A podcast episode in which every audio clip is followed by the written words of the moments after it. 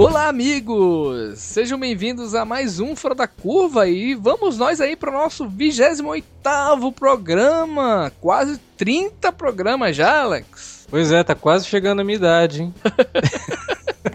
Esse gosta de mentir a idade, hein, cara? É, eu omiti em um ano aí. É nada, é um velho, Alex, é um velho, Alex.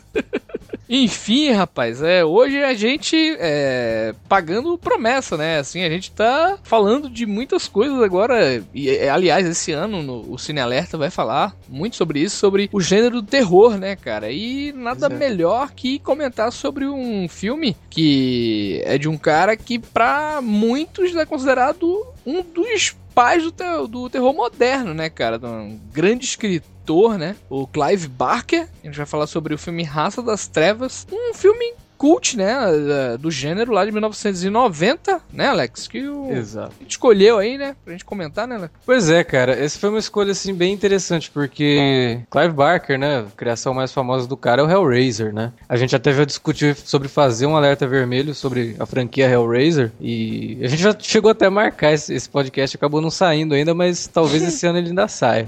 Mas o, o Raça das Trevas é um filme interessante e, como você gosta de dizer, peculiar uhum. do, do Clive Barker, né? Porque é um filme que enfrentou vários problemas e a gente vai discutir sobre isso aqui. Pois é, pois é. Vamos, vamos lá, né? Vamos falar sobre esse filme peculiar, realmente. A Raça das Trevas. Nightbreed, né? No original, né? Vamos isso. lá.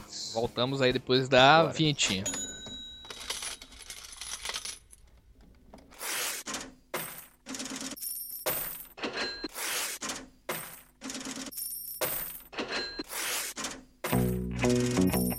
Vou interromper rapidamente o podcast para dizer que se você gosta do conteúdo do Cine Alerta, você pode nos ajudar a fazer mais e melhor. Entre agora mesmo em www.patreon.com barra Cinealerta e seja um dos nossos colaboradores. Você pode receber os podcasts antes de todo mundo, participar de sorteios e até de hangouts mensais com a nossa equipe. Entre, se informe, confira o que queremos trazer para você no futuro e nos ajude. www.patreon.com barra Cinealerta. Pronto, não falei que era rápido? Pode curtir o podcast agora.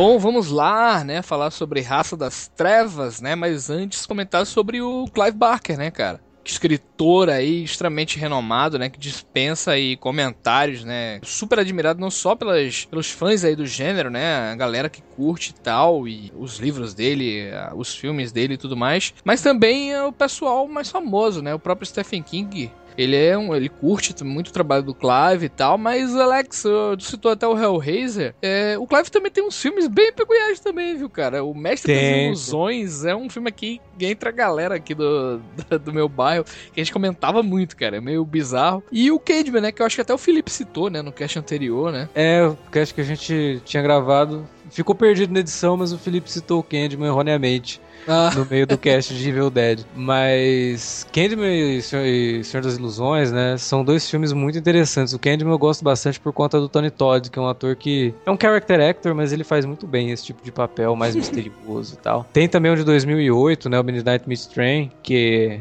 é, é, bem interessante esse filme também. Mas o Clive Barker, ele ficou muito conhecido por conta do Hellraiser, né, porque realmente foi o filme que mais é, fez o nome dele despontar no cinema, assim. É, no cinema, né? Porque no o, cinema, o, no cinema, é, não, é como escritor. O Clive é muito mais conhecido né, como escritor, né? Como, é. assim, as obras dele influenciaram muita coisa, foram adaptadas para games, para livros, para quadrinhos. É um Exato. nome, assim, muito explorado, né, cara? Clive Barker, né? É, inclusive, o próprio, esse filme que a gente vai comentar, né, O Raça das Trevas, ele é adaptação de um livro, né, que chama Cable, ou Cabal, né?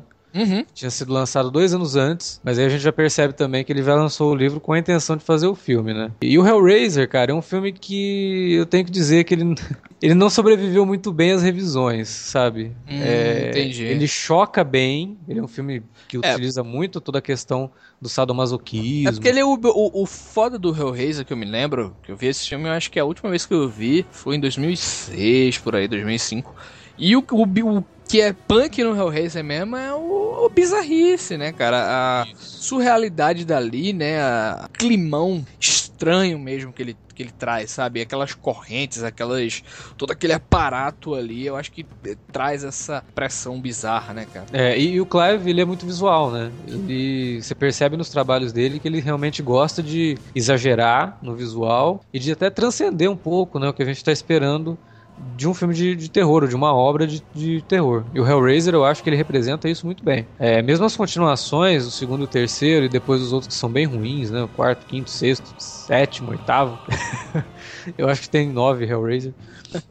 ele representa isso muito bem no, nos filmes, né? Muito por conta do visual do Pinhead, que é extremamente icônico, e de toda a raça ali dos, do, dos Cenobites, né? Do.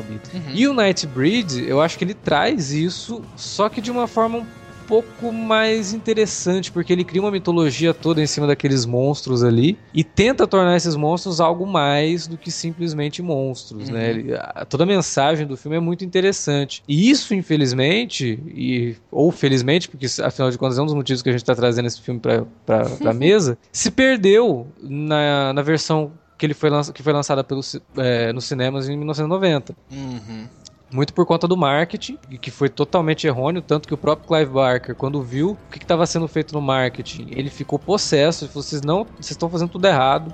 Ah, o corte original teria o quê? Três horas, né, de filme, né? Por aí, Ah, né? sim, é. Tem um corte de 159 minutos, que esse corte não foi lançado. É um... Exatamente. É. Quando o estúdio pegou e falou, não, vamos editar isso aqui e tal, e fazer um filme mais palatável pro público em geral, que tá esperando um filme de terror, eles venderam o filme como um filme de slasher. Por conta do personagem do David Cronenberg, sim. Mas, mas peraí, isso que tu tá falando é a, a primeira versão, né? É a versão para os cinemas, exatamente. Uhum. E ela foi vendida como um filme de slasher. Os trailers, se você pegar, tem no YouTube, inclusive, pra assistir, é, eles vendem como se fosse um Sexta-feira 13, como se fosse um Hora do Pesadelo. Curioso, né? Porque ele tá mais pra, sei lá, um cemitério maldito da vida, alguma coisa. E, e assim, se a gente for remeter mesmo ele é muito mais louco ainda, né? Porque tem toda uma, como você falou, uma mitologia aí por trás, né? Uma, uma história, né? Como Exatamente. Se fosse mesmo e tudo mais. O Clive Barker odiou. Ele falou: não, vocês não estão. É, vocês não entenderam ou vocês estão é, fazendo isso de propósito porque vocês não confiam no meu trabalho. E ele ficou muito puto e meio que, ah, já que vocês estão fazendo assim, então dane-se, vai. E, e essa, essa versão que, que tem aí disponível de duas horas e tal em Blu-ray, que, que é. Que Saiu é agora, né? Saiu em 2014. Que é a versão do diretor, que foi uma versão que o Clive Barker ficou extremamente desgostoso com todo o processo de, de, de, de pós-produção desse filme, por conta de todos os cortes que foram feitos. E ele meio que esqueceu o Nightbreed. E aí um cara chamado Mark Miller, que era co-diretor da companhia de, do, do, do, Barker, né, da, da, empresa, de, da produtora do Barker, uhum. Pôs na cabeça que ele iria conseguir arrumar todos os pedaços do filme que estavam faltando da versão original. E ele realmente descobriu, né, depois de conversar com, com os executivos do, do estúdio e tal, o troço não estava perdido como todo mundo imaginava, ele simplesmente estava guardado, hum. né, lá num porão em algum lugar tomando poeira e tal, mas estava guardado. E estava em condições de ser restaurado. Então ele restaurou uma versão de 145 minutos. Depois ele conseguiu a versão original de 159 minutos e exibiu essa versão em alguns festivais de cinema de terror. E acabou trazendo uma legião de fãs, tra transformou o filme em cult por conta disso. Muita gente um charme, viu, né? O, tem, exatamente. O, o, e, toda e muita a maquiagem, gente... tudo apelo visual, como você falou. É Exato. muito charmoso, né? Muito charmoso a linguagem também. E as pessoas começaram a ver que realmente aquele filme que elas tinham assistido em 1990 não era o filme que deveria ter sido lançado, né? Porque é um filme que ele fala muito mais sobre toda a questão de preconceito, de você julgar porque o ah, porque ele é um monstro, então ele vai ser do mal, né? E aí quando você vai assistindo ao filme, tudo bem que na versão lá de 90 tem, mas nessa versão fica muito mais claro é, todas as, as, as pretensões que o Clive Barker tinha com essa história. E a sinopse aí pra galera, pra você Bom, sacar é e ver se o pessoal se interessa, né, pra ver se o pessoal vai atrás, né? Pois é, a sinopse é o seguinte, tem um cara chamado Aaron Boone, que ele começa a sonhar com uma cidade onde monstros moram. A gente percebe isso pelo começo do filme, que ele já passou por um terapeuta, que é o Dr. Philip K. Decker, vivido pelo David Cronenberg. Sim, o David Cronenberg. É. é nome, nome de, de escritor Sci-fi fodão, vivido por um diretor fodão aí de cinema. Pois é. e que se revela como um serial killer, né? O, o Dr. Philip Decker que é, na verdade está usando o Boone para poder chegar nessa cidade de Midian. Ele, na verdade, ele na verdade, ele faz que o pessoal pense que o, o próprio é, Boone, né, Boone, é o assassino. Que o próprio Boone é um assassino, né, e Exatamente. tudo mais, e, e, e, faz todo um, um esquema, né, para que todo mundo pense isso, né. E na versão original a gente não tinha tanto esse desenvolvimento do, do, do, do terapeuta, né, do Philip Decker, uhum. como sendo essa figura, assim, tipo, ele realmente faz tudo aquilo para chegar em mídia, mas a gente não tem toda essa construção do personagem que é feita. Inclusive algumas cenas que já deixam muito claro que é ele o vilão, na versão do diretor, que na versão lá atrás não, não tinha. Então quando você começava a assistir o filme, você realmente acreditava que o, o Boone hum. era o, o Slasher. É, eu acho, Alex, que na verdade, assim, o, o filme começa a ser até mais interessante mesmo assim, quando a gente descobre que realmente há algo por trás desses pensamentos, né? Que sim, e realmente começa a se desenvolver aí o que seria é, essa espécie de raça, né? Um, uma espécie de inferno lá com algumas criaturas e por esse background e como isso aí é abordado e tal é que traz realmente a, olha aí que coisa mais interessante, né? E tal. Acho que assim, até deixando minha opinião um pouco aqui, eu não acho um, um grande filme, né? Um bom filme assim que me envolveu e, e me prendeu para nossa e tal, fiquei muito tão interessado. Acho que não. Acho que até a forma de, de da direção do filme né, não é tão grande. Ele assim, tem muitos tão, problemas. Tem é muitos tão problemas. interessante assim, entendeu? Mas eu acho que realmente ali eu consegui, eu consegui ver. Tem um conteúdo ali muito bacana que pra um cara muito bom ali, pra um de grande diretor, ou pra um diretor assim, acostumado com o gênero, conseguiria fazer porque o background é muito rico, a quantidade de personagens ali é interessante, entendeu? A, a, a, a ideia também de você ter essa raça aí por trás e isso ser tudo muito bem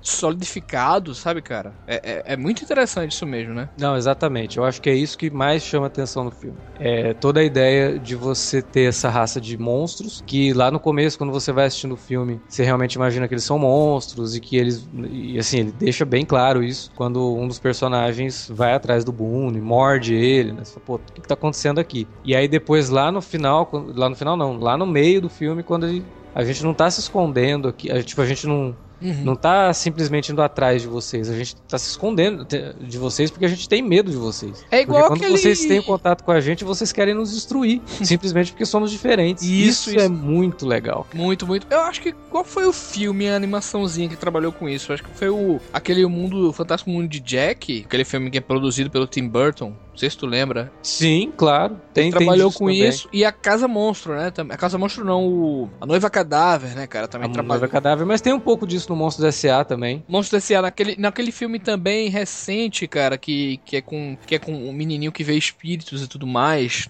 Esqueci. Paranorman? Paranorman também tem Isso. esse lance também, né, de trabalhar, né? Mas olha aí o Clive deixando aí essa, essa Inclusive, é, a gente tem que dizer inclusive que ele foi meio que precursor desse tipo de abordagem, porque Arquivo X depois, durante as nove temporadas que teve, também usou isso, né? Uhum. O próprio melhor episódio de Arquivo X dessa, dessa nova temporada, que foi aquele do monstro, era justamente sobre isso, né? Isso, isso, boa, boa. Não, o, o todo o lance aí do, do diferente, né? O qual é o outro lado diferente também, né? Vamos, vamos olhar o outro lado diferente que o X-Men já aborda também isso aí Sim, um pouco. claro, claro. Sabe? É, tem toda essa, essa questão aí de um modo geral, né? Que a gente pega assim. Então, o contexto também é, é interessante, né, cara? É, claro que aqui a gente tá falando de um filme de terror, né? Então, a gente tem todo um, um conceito mais violento e que os monstros, sim, eles, eles são mostrados fazendo coisas meio absurdas e violentas, né, dentro daquilo que se espera do filme, de um filme do gênero. E é meio trash, né, obviamente, né? Sim, claro. Mas você sabe que eu acho ele algumas coisas do filme assim são realmente muito bem feitas, cara. A, ma a maquiagem é uma coisa que eu, que eu destaco assim como um dos principais pontos do filme. A, o design dos personagens que curiosamente, teve ajuda do Ralph McQuire, né? Que era o cara lá que fez o design dos personagens do Star Wars, pô. Pois é, acho que é, é velho, né? É bizarro hoje, né? Mas acho que é... toda forma e tal, e é, realmente é, é louvável, né, cara? Sim. E uma coisa que você tinha falado, né? Que você falou, ah, pô, é um filme assim que eu não vou dizer que é um grande filme, um filme que. Infelizmente, é, mesmo a versão do diretor, ela sofre com diversos problemas de direção que o Clive Barker, é, assim, não dá nem para dizer se, ah, o cara era, não é um diretor muito experiente, talvez tenha isso também. Mas a própria seleção do elenco, né, é uma coisa que atrapalha muito o filme, né, cara? Que são atores bem, bem fraquinhos. Inclusive uhum. o, o, David Cronenberg, ainda bem que ele não, não seguiu pela carreira de ator, né, cara? O cara fica só na direção que você é um puta diretor, cara, mas a hora que você tenta, hora que você tenta atuar não é a melhor opção, sabe? E, mas eu acho que algumas coisas são até legais. Eu não sei, pode ter sido uma impressão minha, mas muita coisa dele me lembrou o espantalho do Batman Begins, cara. Espantalho? Em que sentido, assim? Tem até uma cena dele abrindo a maleta para meio que pegar a máscara da ah, maleta. Ah, você fala o, o Cronenberg? De Cronenberg? Ah, entendi, entendi. O personagem que ele vive, sabe? Me lembrou um pouquinho o espantalho do Batman Begins. Eu não sei, não. É, Você mas eu acho que é pelo, pelo motivo dele ser escroto, né? Em colocar a culpa nos outros. E os... Não, e dele ser um, um, um analista, né? Um psicoterapeuta que é. domina tudo aquilo ali e tem essa vida essa vida dupla, né, de ser um, um, psicopata quando não tá ouvindo os pacientes dele. Então, me lembrou. E a própria máscara, né? A máscara que pois ele é. usa, tem um, um quê ali Pô, pode crer, pode crer, pode crer. Que é um visual muito legal, eu acho que é um visual bem carregado de símbolos também, né? Porque ele, ele te, se você pegar a roupa dele, é uma roupa como se fosse de um cara normal, né? Do, até de um executivo. Do executivo, exatamente. E aí você vê ele com aquela máscara toda deformada, né? Que é muito interessante, cara. Eu acho que todos os conceitos dos personagens são muito, muito interessantes mesmo, assim, eu acho que o Clive e o Ralph McQuire, que ajudou ali na, na, no design de produção, estavam muito criativos, cara, para poder desenvolver tudo isso aí, eu, e é um dos motivos também que o filme acabou ganhando uma certa notoriedade, mesmo na época lá, quando ele foi lançado, que ele foi massacrado pela crítica e pelo público, ele foi um fracasso, a crítica não gostou do filme e tal, mas... Provavelmente os amantes do gênero devem ter curtido. Né? Exatamente, né? é.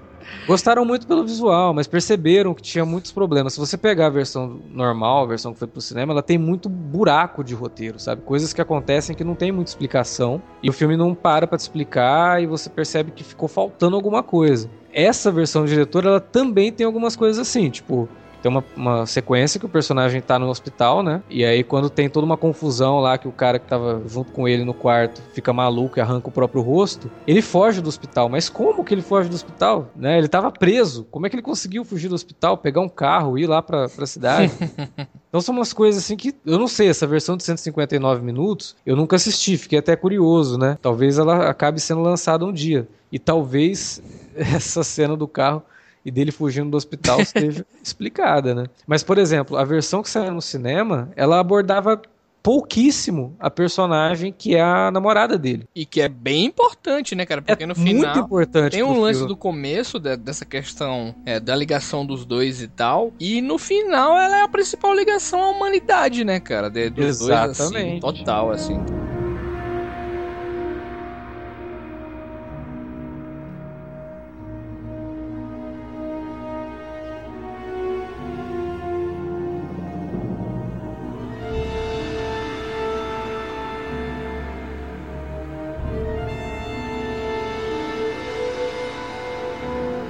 Sobre o final, inclusive, a versão que foi pro cinema, o final é diferente justamente por causa dessa pouca abordagem dela. Não tem aquela transformação dela, não tem nada daquilo. Mas é... você falou o final, não é, não é, o, é o final da, dele mordendo ela e tudo mais. É, né? Não tem aquilo na versão pro cinema. Porque o final do filme é muito bonito, né? Todo aquele O final monstros. é muito legal, o final é muito legal. Porque ele, ele se torna meio que o Neil, né? Ele é o escolhido para levar aqueles monstros para um outro lugar. Uma coisa assim quase bíblica, né? Se a gente for analisar algumas histórias, né, e tal. Ele uhum. é o uhum. cara que vai levar os monstros. Mas tem a, a, a, criancinha lá também, no final, né, falando e perguntando e... sobre as coisas, assim, de uma maneira bem inocente. E simboliza é. muito bem essa questão do outro lado, né? Eu, uma das sequências que eu mais acho interessante no filme é quando o líder dos monstros vai contar para ele a história, né? Fala, não, a gente tá aqui já há muito tempo, mas vocês nos destruíram, os humanos nos destruíram. E aí quando ele tem aquele flashback daquela guerra, daquela coisa toda. Clive Barker é muito esperto nesse sentido, porque ele pega ícones de diversos tipos de preconceito e coloca ali Olha com aí. os humanos mexendo com os monstros. Então você tem um cara assim que ele tá todo vestido que parece um, um membro da Ku Klux Klan. Você tem soldados que parecem soldados nazistas batendo nos monstros, né? Tem um isso diabão, é... né, cara? Tem um diabão é, ali. Tem o diabão.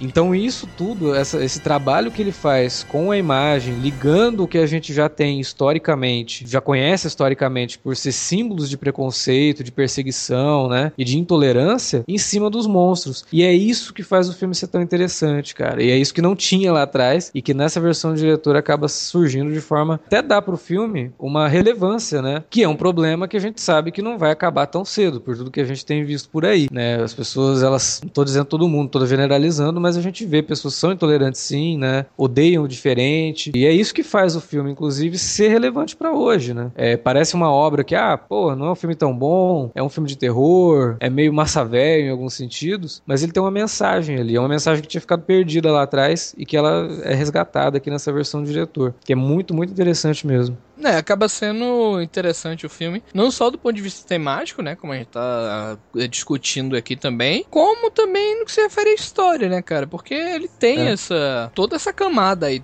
assim, solidificada desse, desse universo, né. Eu acredito que o Clive tem na cabeça dele todo esse universo aí, sabe, destrinchado, todas essas criaturas, é, o conceito, sabe, dessa raça aí que ele fala, entendeu? Não, com certeza, tanto que na época chegou a sair uma minissérie em quadrinhos quadrinhos que adaptava o roteiro do filme, e o negócio fez sucesso nos quadrinhos e, e, rendeu mais 26 edições que ampliavam todo aquele universo e continuavam a história do filme. É, e agora, recentemente, com, a, com, o lançamento dessa versão do diretor, foi feita uma outra adaptação em quadrinhos, em 12 edições. Trabalha ali também com, não só com a versão do diretor, mas com o roteiro original, adaptando aí tudo, trazendo tudo para um, um universo até mais colorido e tal dos quadrinhos, que eu acho combina muito com, com, com o filme, sabe? Eu acho que o filme ele tem uma pegada assim que se ele tivesse, se ele fosse refeito hoje, esse é um filme que eu gostaria de, de ver um remake, sabe?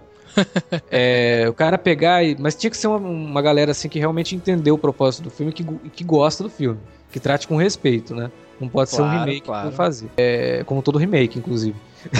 Deveria ser assim, né?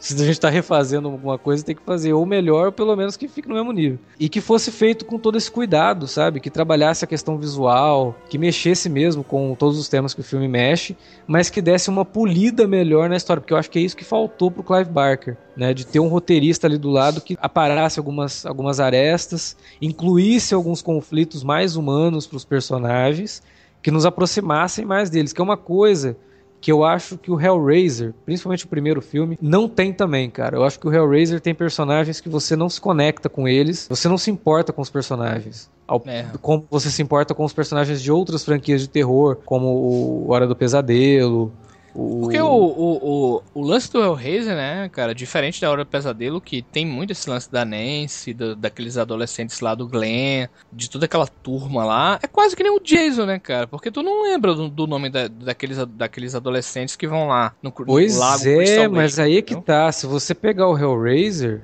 ele tem a personagem ali que é adolescente, que ela faz muito, assim, a mesma coisa que a menina lá da Hora do Pesadelo. Hum, né? E, tipo, ela, ela deveria ser a personagem que você se importa com ela, porque ela tá vivendo um período conturbado, a família dela tem alguns problemas, e aí tem todo o lance do tio dela, que acaba sendo possuído lá, e ele morre, né? E ele começa a voltar aos poucos. Uhum. Uma coisa bem bizarra. Ele, ele, voltando, tipo, primeiro só a caveirinha e depois o músculo. Me lembra até o, o Watchmen. é, só que uma versão mais nojenta. E essa personagem, ela não. A atriz é ruim, a personagem é mal escrita, sabe? Você não consegue realmente se identificar. Nesse filme, pelo menos, apesar do, do elenco não ser tão bom, eu acho que a gente consegue segurar um pouco mais ali o drama do, do, do Boone, né? Eu acho que ele consegue passar um pouquinho mais de identificação, mas ainda assim eu acho que peca muito nesse sentido. Pode eu acho que o Clive, o Clive deve ser um cara muito preocupado com a questão visual, né? Com estética e tudo mais, e acaba deixando um pouco de lado a parte narrativa e de, de, de, personagens mesmo, assim, que eu acho que ele peca um pouco nesse Dentro sentido. do cinema, né? Dentro do cinema, né? Sim, claro.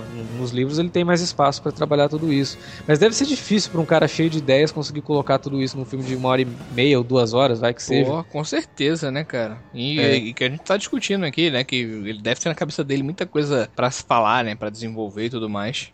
É, o filme, inclusive, ele deixa gancho pra uma continuação, né? Se você for parar pra pensar. Mas eu acho que ele ficou tão desgostoso com o que o estúdio fez com a, com a ideia dele. E como o filme não foi bem aceito pela crítica e também pelo público, aí deixou por isso mesmo, né? Ficou em aberto ali. Tem, tanto na versão pro cinema quanto na versão diretor, existem finais abertos que poderiam render continuações. O, o a versão para cinema, inclusive, o personagem do Cronenberg ele é ressuscitado no final. Essa versão é fácil de achar, Alex, para cinema também? Inclusive dá até para encontrar no próprio Blu-ray que saiu a versão do diretor, ele veio com a versão para cinema também. Então ele também foi remasterizado em HD. E ela é mais curta, né? Uhum. É, tem uma hora e quarenta. A versão pro diretor tem duas horas, mas na verdade, pô, só 20 minutos? Não, na verdade foram adicionados 40 minutos. Porque da versão para cinema foram tirados 20 minutos de cenas, inseridos mais 40. E aí chega nos, nas duas horas lá. É, que ele tirou muitas, muitas cenas que levavam para um outro caminho os personagens, sabe? E aí traziam mais porque ele, porque ele queria, porque ele tinha em mente. Né, que acabou se perdendo na montagem final do filme. Tem uma outra coisa que é bem legal também, que é a trilha sonora do Danny Elfman, né? Pô, com certeza, né, cara? O cara oscarizado aí e tudo mais. eu acho que essa época do Danny Elfman, eu acho que é genial, cara. É a melhor pois época é, do bicho. Danny Elfman. Ele tinha acabado de fazer Batman, tinha feito Dick Tracy, fez o Darkman logo depois desse Ele aí. tava com vontade, né, cara? É aquela tava. coisa que. Ah, surgindo, né? Todo, toda a inspiração dele e tudo mais, né? E para esses filmes mais sombrios, assim, é perfeito mesmo. O Daniel Elfman, que é egresso lá da cultura gótica dos anos 80, né? Tinha a banda lá, Oingo Boingo e tal, que era uma banda bem sombria. Tinha umas músicas bem interessantes, inclusive. E aí ele traz, né, pros filmes de terror toda essa carga mais pesada, e que é muito legal, cara. E uma trilha também que, não sei se por conta do Batman, por conta do, do Dick Tracy, acaba combinando com essa coisa que eu tinha falado ali atrás, né? Do filme parecer tão mais confortável com quadrinhos do que com cinema, sabe?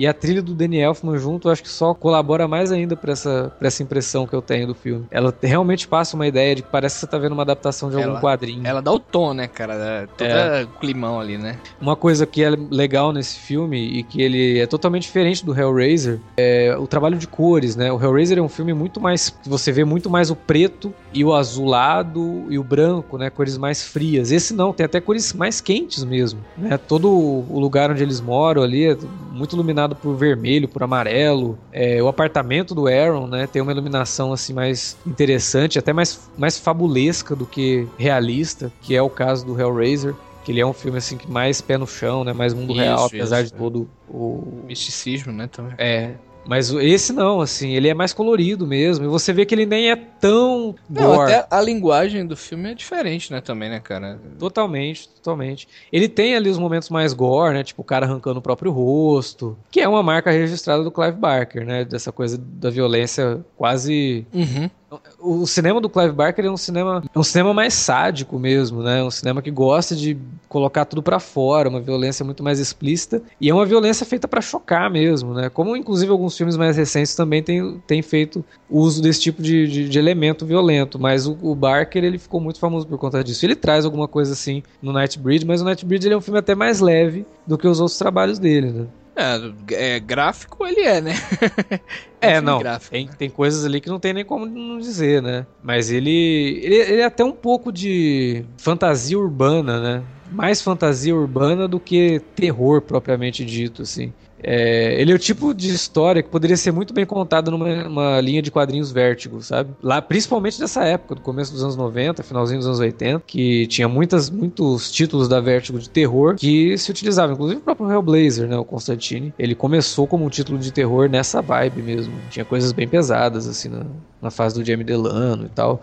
Depois que o, o Ennis entrou, que foi foi trazendo umas coisas mais pop pro, pro personagem, mas no começo o, Hell, o Hellblazer era um troço bem, bem nessa linha, mais, mais sádica também de, de violência. Não, né? de to, personagens todo... pendurados e tudo rasgados. E Não, e todo. É, é, curioso também a gente falar isso, porque esses quadrinhos também, né, cara? Pegaram muita coisa do Clive, né? Muitos desses caras aí certeza, se certeza. basearam nele também, né? É, eu imagino que Clive Barker tenha sido uma grande influência para todo o desenvolvimento que o Jamie Delano quis dar pro início do, do, do Hellblazer, assim, do, do, do, Constantine. Quando ele começou, que ele pegou o título e né, o personagem tinha acabado de ser apresentado ali no Monstro do Pântano, fez um sucesso lascado e aí a, a DC falou, não, vamos lançar um título próprio. E se você pegar, tem umas coisas que lembram o, o estilo de terror do Barker. E também é porque todo mundo ali é tudo inglês, né? Os caras meio que gostam um pouco dessa desse tipo de, de horror, assim, mais, mais visual mesmo, né?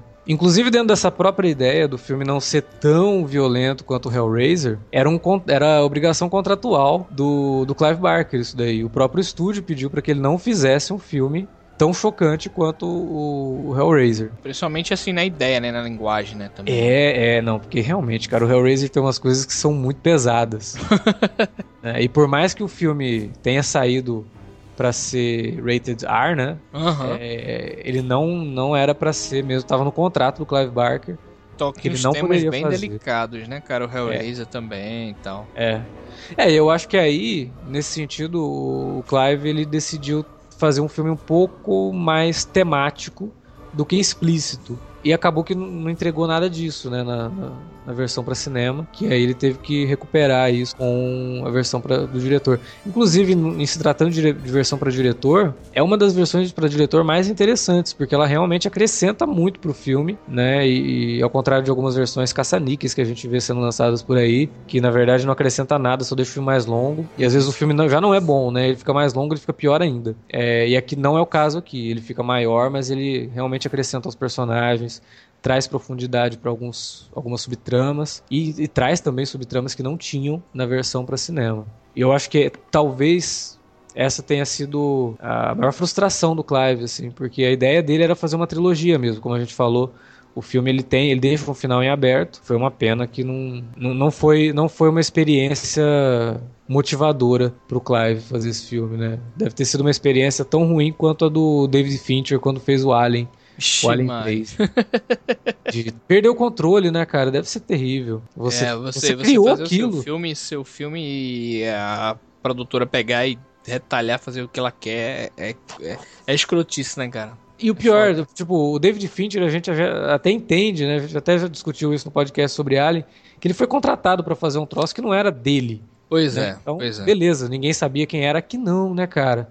O cara escreveu o livro, ele escreveu o roteiro. Era uma coisa que pois saiu é. dele, né? Um total, filho dele. Total, né? E ele, e ele que faz o roteiro e dirige, né, cara, também. Né? Exato. Né? Não só é o criador da história, mas também faz tudo, né? Complicado, né, cara? É uma falta de respeito tremenda com o trabalho do autor, né? A gente entende, a gente tem que ter a visão do produtor de olhar para aquilo e falar não isso aqui eu acho que isso aqui não vai vender então eu vou vender isso de um jeito e aí o público vai assistir vai ver que não era aquilo vai ficar meio desapontado né uhum. Uhum. E você entrega um filme que não é nem aquilo que você vendeu, nem o que o público esperava e nem o que o diretor queria. Isso. Aí não tem jeito do negócio dar certo, né, cara? É, então, assim, é um filme realmente problemático. É, ele é, mas é um filme que dá para tirar muita coisa interessante dele. Né? E o Nightbreed é um filme realmente que, que merece tá aqui no Fora da Curva. Ele também é outro autêntico Fora da Curva, né? Todos os problemas é. que sofreu lá atrás. E também por não. Acabou que não foi tão reconhecido, né? Todo mundo conhece o Hellraiser, mas quando você fala do Raça das Trevas, tem até um ouvinte nosso, né? O Felipe Aquino, que veio perguntar é, para mim, quando eu falei que eu tinha assistido ao filme, ele veio perguntar, mas peraí, esse filme tem alguma ligação com uma HQ, que foi, que foi publicada no Brasil essa HQ, né? Raça das Trevas, pela hum. editora Pô. Ele veio me perguntar, e aí? É, lembrou, né? lembrou. Eu falei, não, a HQ é adaptação do filme. E então você vê que é um filme que realmente ele passou despercebido por muita gente, cara. É, o que é uma pena, né? Ele acho que ele merece ser redescoberto agora nessa versão que saiu, versão do diretor, que saiu lá nos Estados Unidos, não tem no Brasil ainda. A gente espera que alguém traga, mas saiu em Blu-ray lá fora, então não é tão difícil de ser encontrado assim. Dá hum. para assistir tranquilamente. E merece, né? Merece ser visto.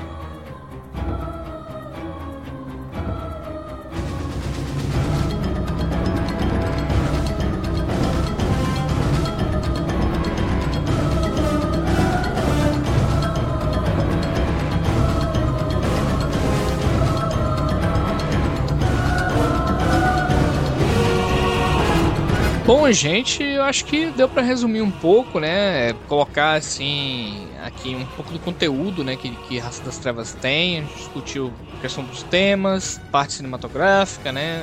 Roteiro, tudo essas curiosidades que envolviam o filme e até os problemas, né? E tudo também, eu acho que fez muita gente, vai fazer muita gente atrás também, né, cara? É, redescobrir Tomara. e tal. Redescobrir. Tomara que faça mesmo. Pois é. é. O pessoal pode mandar aí comentários pra gente no site, né, Alex? E lá no Twitter, no Facebook, né? Na nossa fanpage tudo mais. É isso. O pessoal também pode mandar e-mail pra gente pra alertavermelho.cinealerta.com.br e lá no Twitter e no Facebook, como o Wilker falou.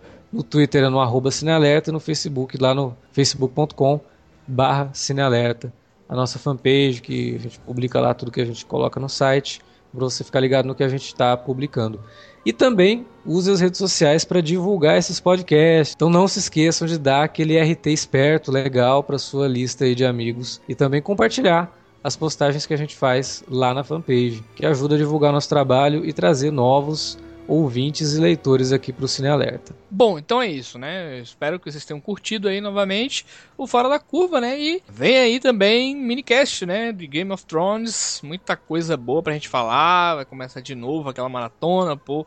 Minicast de Game of Thrones sempre comentado, né, Alex? Muita gente. O minicast de Game of Thrones sempre traz muita gente bacana para comentar. E é o, pod, é o minicast blockbuster aqui do Cine Alerta, né? Podcast que realmente traz bastante gente. E a gente adora, porque a gente gosta de ter esse feedback. Então, viu, você que tá ouvindo aí fora da curva há 28 programas e não comentou ainda, comente.